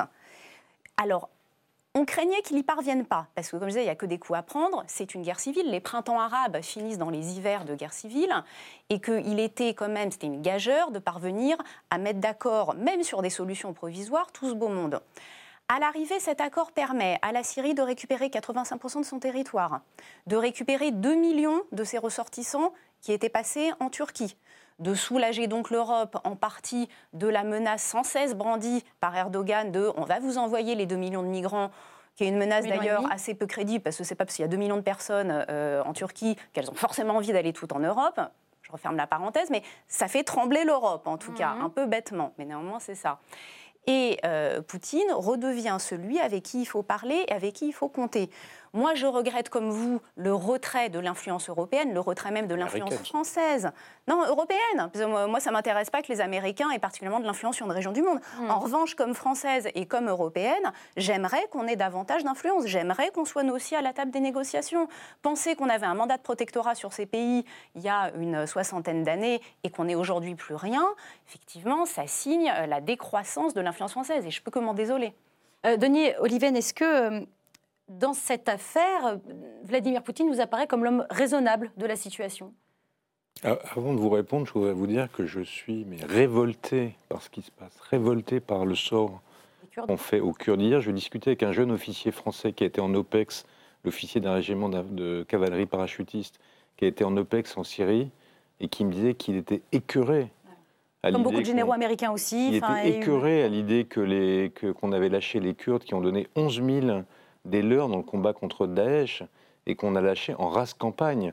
C'est non seulement une imbécilité stratégique, on le voit avec la résurgence de Daesh, mais c'est un crime moral commis par les Américains, mais l'abstention des pays européens euh, contribue... L'Europe a une dette morale envers les, bah, Bien sûr, alors j'ai vu que euh, l'Allemagne avait proposé une zone de protection internationale. Euh, c'est le minimum minimorum. Euh, je trouve que ça sera une tâche cette histoire sera une tâche sur notre génération. Euh, parce qu'on a, on a, laissé. il faut savoir que le Rojava, les, les Kurdes, euh, c'est la seule enclave, la seule zone à peu près démocratique, respectueux des droits humains euh, dans, dans, cette zone et on les a lâchement abandonnés. Et, et, on laisse cette zone à qui? À Poutine, grand démocrate, à Bachar, grand démocrate, à Erdogan, grand démocrate, euh, allié avec les Irans, dont on aime évidemment euh, le, système libéral.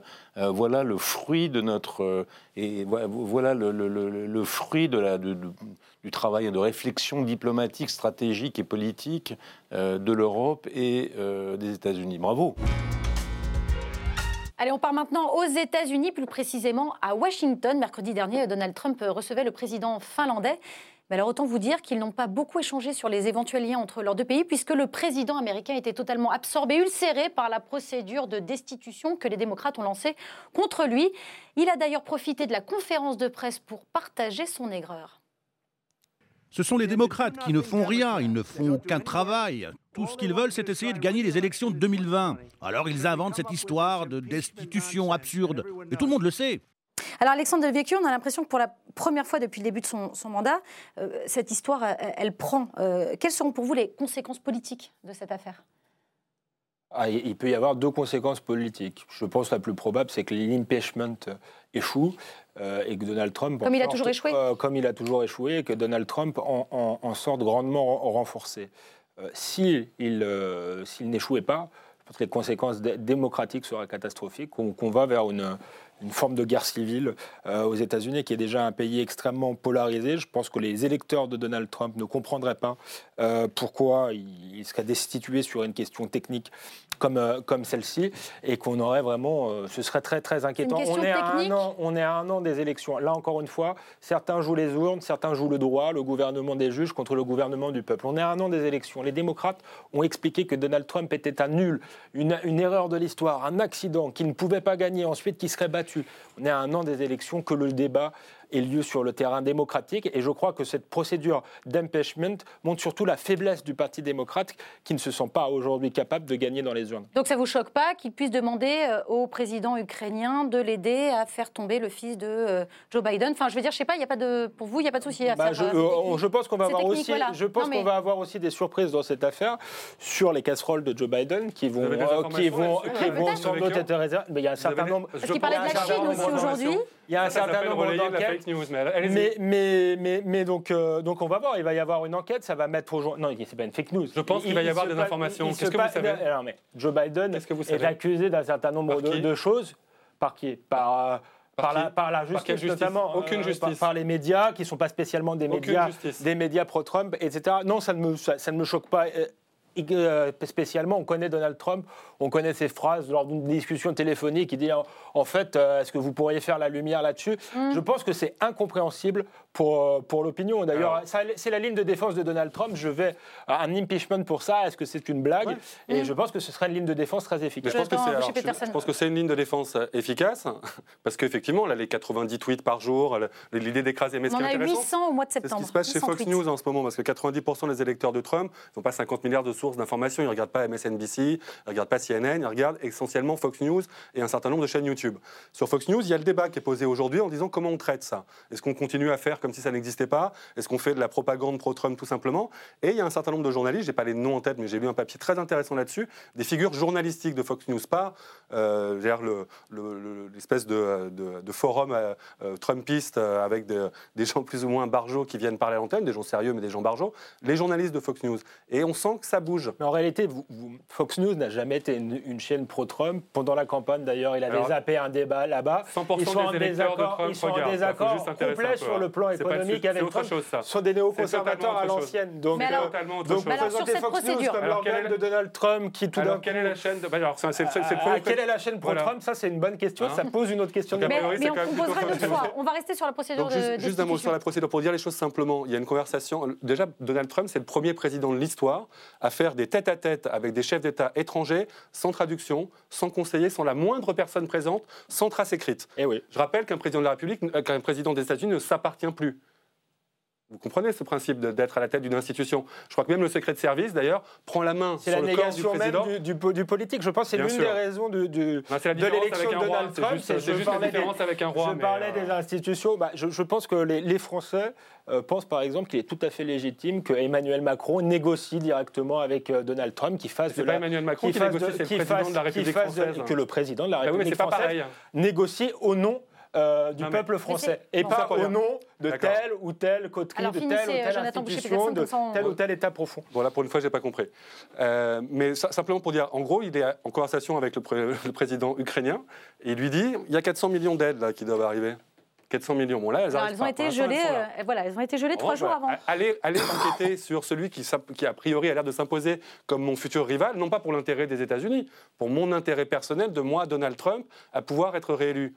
Ça, ça choque aux États-Unis. Hein. Ça choque pas l'électorat de Trump aujourd'hui. 92% continuent à penser que les pinch points, c'est n'importe quoi. Mais quand on voit quand même un certain nombre de personnes, on sent que l'évolution. Voilà, c'est beaucoup plus crédible que les fois précédentes. Après, moi, je pense pas comme Alexandre Devecchio qu'on vote une fois et après rendez-vous la fois suivante et entre-temps, faites ce que vous voulez. La volonté du peuple est supérieure à tout le reste. Ça, je pense que ça s'appelle la barbarie. Mais que dans des cas où, pour le coup, la loi s'impose à tous, même au président, qu'il rende des comptes, c'est légitime. Georges-Marc Benamou, comment vous regardez euh, cette histoire? Oui, qui rendent des comptes, euh, ça me paraît tout à fait euh, normal et élémentaire. De là aller jusqu'à une procédure de. Bah, de c'est le jeu politique qu'il tente. Moi, je suis pas sûr que ça, que ça Que aboutisse. ça aboutisse D'ailleurs, si j'étais américain, je serais très embêté parce que finalement, les- le Parti démocrate est devenu une caricature gauchiste aujourd'hui. C'est-à-dire que les grandes traditions, euh, Clinton, etc., c'est-à-dire qu'il une- le, le parti s'est déporté sur, euh, sur la gauche. Nancy Et- Pelosi n'était pas tout à fait oui, convaincue sauf, d'ailleurs euh, par cette Pelosi, c'est procédure. de l'establishment très riche, etc. Mais il y a Mhm. une sorte de, de, de corbinisation, si je puis dire, Mais du S'ils veulent Parti aller choper démocrate. Trump, il faut qu'ils aillent sur cet électorat. Euh, hein. oui, je suis pas sûr. Et une, d'ailleurs, Trump est devenu une caricature de populiste, pardon, de Mm. ce gros mot, euh, etc. Donc, pff, je- moi, je serais, j'irais peut-être à la pêche si j'étais américain. Pour avoir Mike Pence en plus. Euh, comment vous regardez euh, ce qui se passe aux. États-Unis euh Ça vous Euh, embête Bah, pendant ce temps-là, notre maison brûle et on regarde ailleurs. Ah oui, oui, Voilà. pour vous, c'est pas un sujet. euh, C'est si je, je suis je suis absolument atterrée et euh, parce que parce qu'effectivement ce débat politique là la, la qualité du débat politique aux États-Unis on la retrouve ailleurs dans le monde dans un monde qui est en train de changer où les responsables politiques devraient être responsables et euh, ce que vous dites tout à l'heure sur le fait qu'on ne s'appartient pas quand on est président de, du pays le plus euh, polluant pollueur du monde euh, on a une responsabilité entière vis-à-vis de la planète et vis-à-vis de nos enfants. Et je, suis désolée, mais pour moi, c'est l'origine de mon engagement politique. Et euh, je, je suis atterrée parce qu'impuissante face à un débat politique qui euh, se détourne complètement de cette question-là. Au contraire, c'est le repli sur soi, c'est America First, c'est euh, le monde autour. C'est bah, marrant, ça ressemble à d'autres débats qu'on a eus. On se fout de ce qui se passe autour. Il n'y a que nous qui nous intéressons. Et je pense que c'est ça qui, qui mène à notre perte collective. Et, et voilà, donc je... je Il gère son pays comme il gérait pour ses moi, c'est- affaires, Pour moi, euh, c'est de la péripétie politicienne. euh, voilà, c'est sur des choses graves, hein, mais c'est de la péripétie politicienne face à, à la réalité de, de- de- de- de la catastrophe vers laquelle on se si on continue comme ça.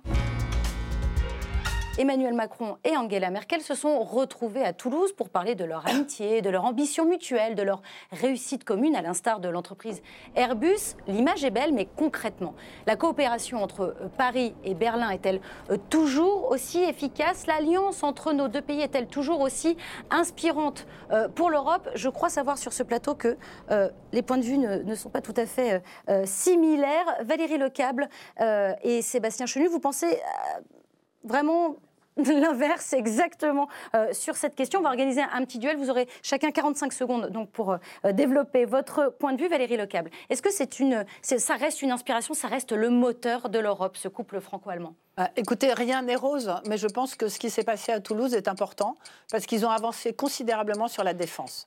C'est-à-dire que ce qui se passe en Syrie, là on en parlera peut-être tout à l'heure, montre l'importance de l'Europe de la défense. C'est la priorité mondiale actuelle, c'est qu'on arrive à faire l'Europe de la défense. Il y a un point qui a chopé, qui était très important, c'était les exportations d'armes, parce que les Allemands refusaient que les Français puissent exporter leurs armes, et ils ont accepté pour la première fois, et c'est majeur dans le contexte culturel allemand, pour la première fois, Angela Merkel a accepté que la France, que chacun accepte tacitement que l'autre puisse exporter ses armements sans l'aval de l'autre. C'est-à-dire que si on vend des armements français avec des composants allemands, on a le droit.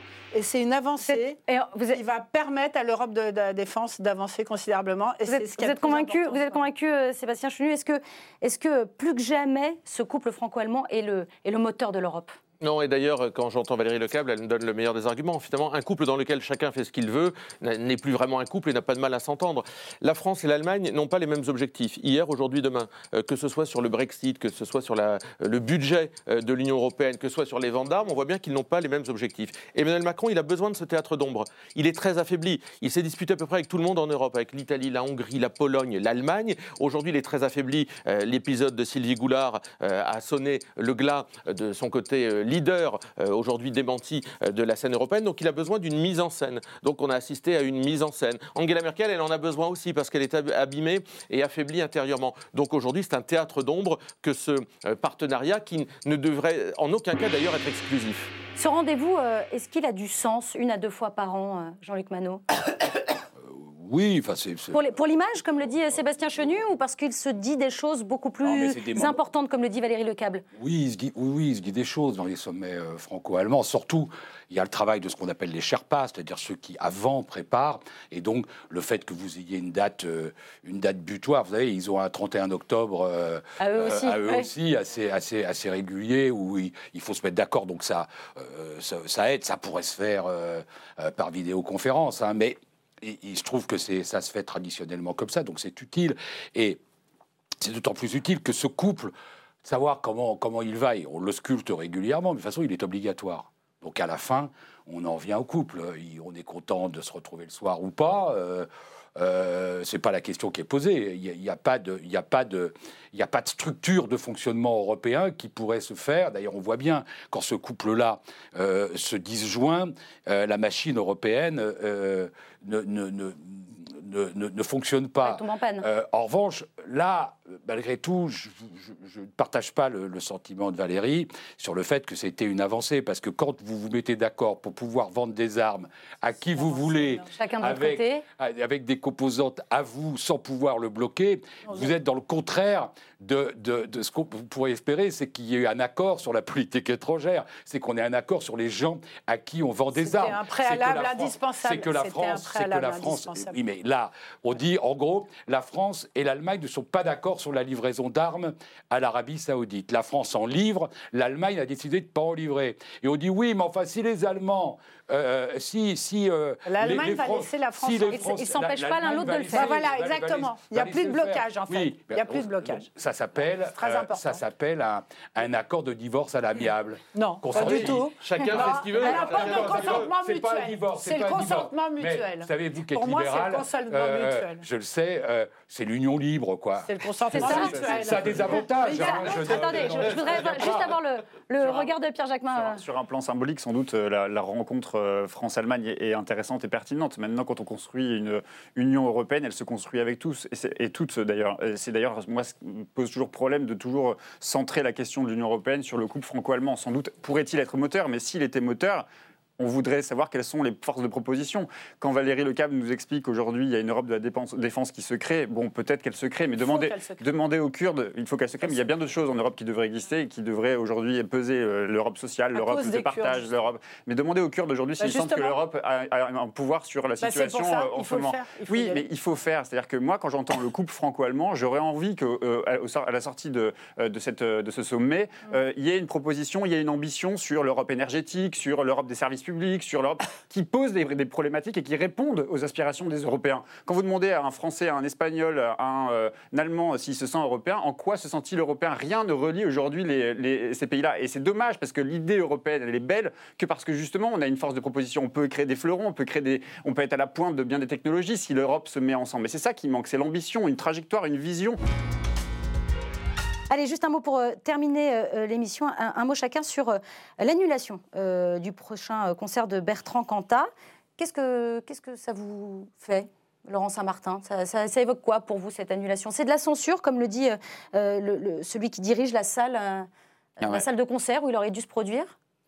Moi, je m'oblige à réfléchir à la fois en libéral et en, et en homme de droit là-dessus. C'est-à-dire que cet homme a purgé, il a été condamné, il a été coupable, il a purgé sa peine. C'est un homme libre. Euh, qui peut faire de l'art s'il le souhaite et un festival peut l'accueillir s'il le souhaite. On est obligé de réfléchir comme ça, sinon on vit plus dans notre pays euh, libre. Après, alors qu'est-ce qui s'est passé là alors? Non, non, mais attendez. Après, est-ce que Bertrand Cantat lui-même euh, monte sur scène ou pas après ce qui s'est passé dans sa vie publique? C'est lui et lui-même. et À lui savoir et- le meurtre de Marie Trintignant, pour le dire euh, très clairement. Exactement. Euh, c'est entre lui et lui-même, et lui et son public, et lui et un programmateur de festival. Mais il y a un moment où, moi, je refuserai toujours d'être celui qui dira Bertrand Cantat n'a pas le droit d'eux à partir du moment où il a purgé une peine. C'est pas possible. Comment vous regardez cette affaire, euh, Christophe Aguiton? Un peu de la même manière. C'est-à-dire que moi, je comprends tout à fait les féministes euh, qui euh, se mobilisent à chaque fois qu'ils passent dans un concert, parce que c'est insoutenable d'avoir quelqu'un qui a tué sa Bien sûr. compagne. Moi, j'irais pas, par bon, exemple, voilà. Évidemment, évidemment. Et je pense que, Bert- euh, que Bertrand Cantat devrait le comprendre et euh, faire des disques s'il veut le faire. Euh, il y a d'autres moyens de faire de la musique sans forcément se produire en public, euh, avec évidemment un sentiment de, euh, de, de rejet de la part de femmes ou d'hommes. hein. D'ailleurs, moi, je suis comme vous, je n'irai pas non plus. hein. Bon, euh, donc ça, je pense que c'est à lui de le faire. Après, en droit, euh, je ne vais pas reprendre ce que vous avez dit. Il a purgé sa peine. euh, voilà. Est-ce que, est que justement, je, je reprends vos mots, euh, Christophe Aguiton, est-ce que quand on a purgé euh, sa peine, est-ce qu'on est condamné socialement à vie? Non, mais c'est pas dans, le cas, de- bah, alors, dans le cas précis de Bertrand Cantat. Moi, On je parlera de manière plus générale Évidemment d'accord avec le fait qu'on ne peut rien lui interdire. Euh, mais rappelons-nous tout de même qu'il a tué sa femme de 19 coups de poing, qu'il a fait trois ans de prison, qu'il n'a pas exprimé publiquement des repentirs massifs. hein. Euh, et donc peut-être que, peut-être que lui aussi devrait se poser la question de savoir si, euh, si son repentir est réel, s'il n'aurait pas eu euh, le loisir d'utiliser sa notoriété et son talent euh, au service, euh, par exemple, de la lutte contre les violences faites aux femmes, les féminicides, etc. Je trouve que l'expression de son repentir euh, est pas très très vite, pas très très visible. Après, c'est son problème, c'est- son, son choix.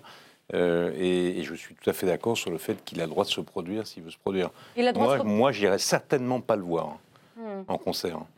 Et vous, Julie Graziani, s'il se produisait euh, là à la sortie de l'émission, vous iriez le voir ou pas? Euh, non, moi, je pas le voir, mais j'aime pas les concerts d'une manière générale. Ah, d'accord. Très bien, ça c'est dit. Euh, euh, non, mais qu'il soit en effet tricard dans la société parce que les gens n'ont pas envie d'y aller parce qu'ils trouvent ça trop désagréable, c'est une chose et là, là c'est naturel en fait. Ce qui me met très mal à l'aise, c'est que L'état de droit, il est là pour se substituer au goudron et aux plumes, en fait. Et que là, on retrouve avec ces associations féministes ces espèces de logiques de, conformisme, de bien-pensance, de qu'est-ce qui est choquant, qu'est-ce qui l'est pas, qu'est-ce qui est blasphématoire, qu'est-ce qui l'est pas. C'est ces mécanismes d'opprobre social où on décrète que quelqu'un devient infréquentable, que la peine de mort n'existant plus, on va quand même lui appliquer une peine de mort sociale. Ça me met mal à l'aise, en vrai. ouais. C'est- une sorte de peine de mort sociale, comme de ouais, un dire de euh, ça, Julie de Graziani ça. Ça- ça- en fait, parce que c'est parce Ouais. que finalement c'est beaucoup de postes et beaucoup mais de. faut pas non plus exagérer Non, la si, peine de mort sociale. Il, a, il fait les- la couverture Oui, non, mais. Denis, Voilà. Il s'exprime Oui, mais. Moi, j'en veux aux Inrocks, j'en veux aux de Eh ben, d'avoir- fait leur une avec. euh, mais c'est eux qui sont responsables de ça, ils ont le droit de le faire. Il y a quand même- il y a quand même- il y a le côté, vous avez parlé de repentir. En fait, c'est là où il y a des mécanismes qui sont pas sains, c'est qu'on attend des gens qui se repentent publiquement, qui fassent leur autocritique. Non, mais on peut aussi, on peut aussi juger des gens. Enfin, on, est, on libre aussi d'avoir une pensée sur leur Oui, comportement. mais il y a, voilà. il y a- ce que vous dit en gros, c'est s'il se repent, s'il bat sa savez, coupe, a- peut-être éventuellement il Non, pourrait rester savez, sur scène non. pour des bonnes causes. vous savez, il y a un Bon, concert. euh, laissons le droit passer, puis c'est tout. Enfin, un- vous voyez, mais a un- obliger les, enfin il y violer a quelque chose qui ne relève pas S'il se du- repent pas, c'est qu'il ressent pas de repentir probablement. Faut oui, pas mais d'accord, violer mais il y sa a quelque chose conscience non qui faut relève pas du droit, mais qui relève quand même des valeurs que nous partageons et qui s'appelle la décence. La décence. Euh, je, pense qu'il n'a pas fait preuve. Après, c'est son choix, et moi j'ai le droit de le juger, mais il n'a pas fait preuve, compte tenu de ce qu'il a fait, de la décence qu'on aurait pu attendre de lui. Je pense que quelqu'un qui a tué sa, femme, sa compagne à coups de 19 coups de poing dans la figure, euh, et qui, au terme de trois ans de prison, décide de se reproduire immédiatement sur les scènes, se, se- se- se dispute avec euh, ses- les anciens membres de son groupe qui eux-mêmes disent qu'il a tenu des propos sur la femme qu'il a assassinée qui n'étaient pas acceptables. C'est quelqu'un qu'on n'a pas très envie de voir en concert. Après, qu'on fasse des pressions pour l'empêcher. Ça me Mais alors, alors justement, je, gênant. vais- je voulais- je voudrais juste Mais, rebondir mais je là-dessus. a mais je trouve que hein. les Inrocks auraient pu, euh, eu- auraient pu avoir la décence de rappeler qui- tout ça Voilà, dans alors, ce contexte. d'en mettre les choses dans leur contexte. C'est pas la peine de faire des grenelles Ouais, contre les, non, contre je les, suis les- d'accord. En les fait, violences faites aux femmes. C'est- tout à fait un problème de décence. Je suis d'accord avec le terme. Mais je préfère qu'on soit dans une société où il y ait un peu plus d'indécence qu'une société où il y a des chiennes de garde de la décence. Voilà. Mais on peut Euh, juger, juste- on alors- peut- on peut alors, avoir un avis. Alors, ça. je voudrais vous faire réagir justement sur, ce, sur ces mots.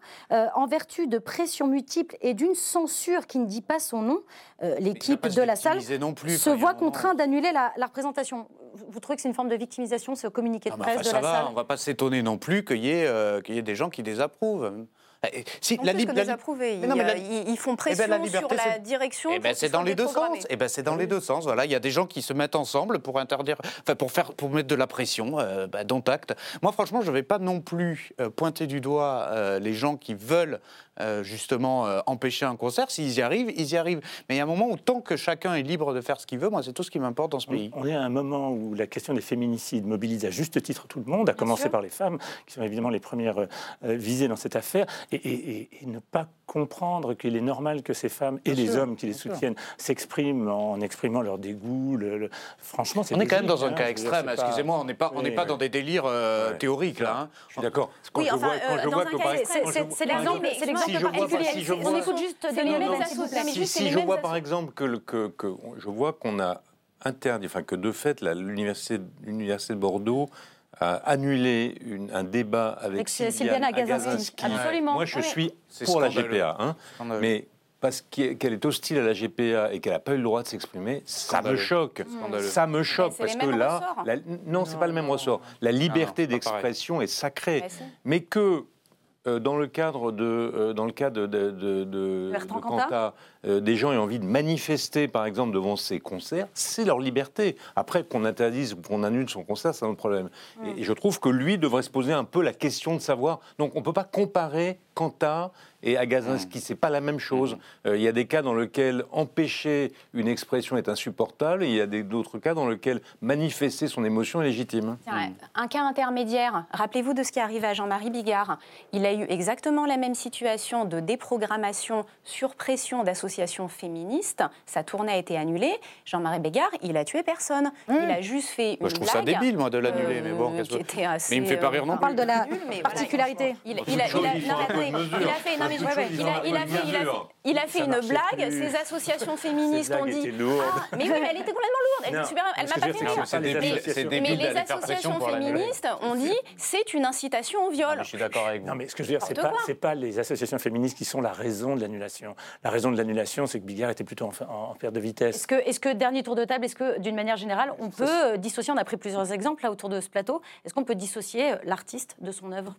Parce que ça, ça rappelle débat aussi, euh, voilà, euh, exactement, Wagner Oui, aussi. exactement. euh, donc, Oui, euh, heureusement. Au bout d'un certain Michael temps, Jackson qui n'était plus Évidemment. diffusé sur les ondes euh, canadiennes. Non, non, euh, mais le- là, le temps fait son œuvre. Hum. C'est Homère et Shakespeare. Personne ne savait qui, qui ils étaient réellement et ce qui compte, c'est l'œuvre qui reste. Mais quand c'est des personnages contemporains, c'est un peu plus difficile. Mais- Vous faites la même euh, conclusion Non, moi je, moi je sépare volontiers. Je veux vous dire, Bertrand Cantat, moi je trouve que c'est c'est un très bel artiste, c'est un très beau chanteur. Il écrit des textes que j'aime beaucoup et, et j'irai pas voir le concert parce que c'est l'homme qui se met euh, en scène de façon, euh, je trouve, euh, irresponsable et, et assez indécente. Donc oui, on peut faire, on peut faire la part des choses. Moi, je- Céline a écrit parmi les plus beaux romans de la littérature française. Et pourtant J'adore, j'adore Céline, mais j'irai pas à ses concerts. Ça. Très- on, va terminer, on va terminer sur ce, ce mot de Denis Oliven. Merci infiniment à tous les quatre d'avoir participé à cette très belle émission qui est déjà disponible en replay sur le site lcp.fr, mais aussi en podcast sur toutes les plateformes audio. On se vendredi prochain, évidemment, mais d'ici là, n'oubliez pas que l'important n'est pas de convaincre, mais de donner à réfléchir. Allez, salut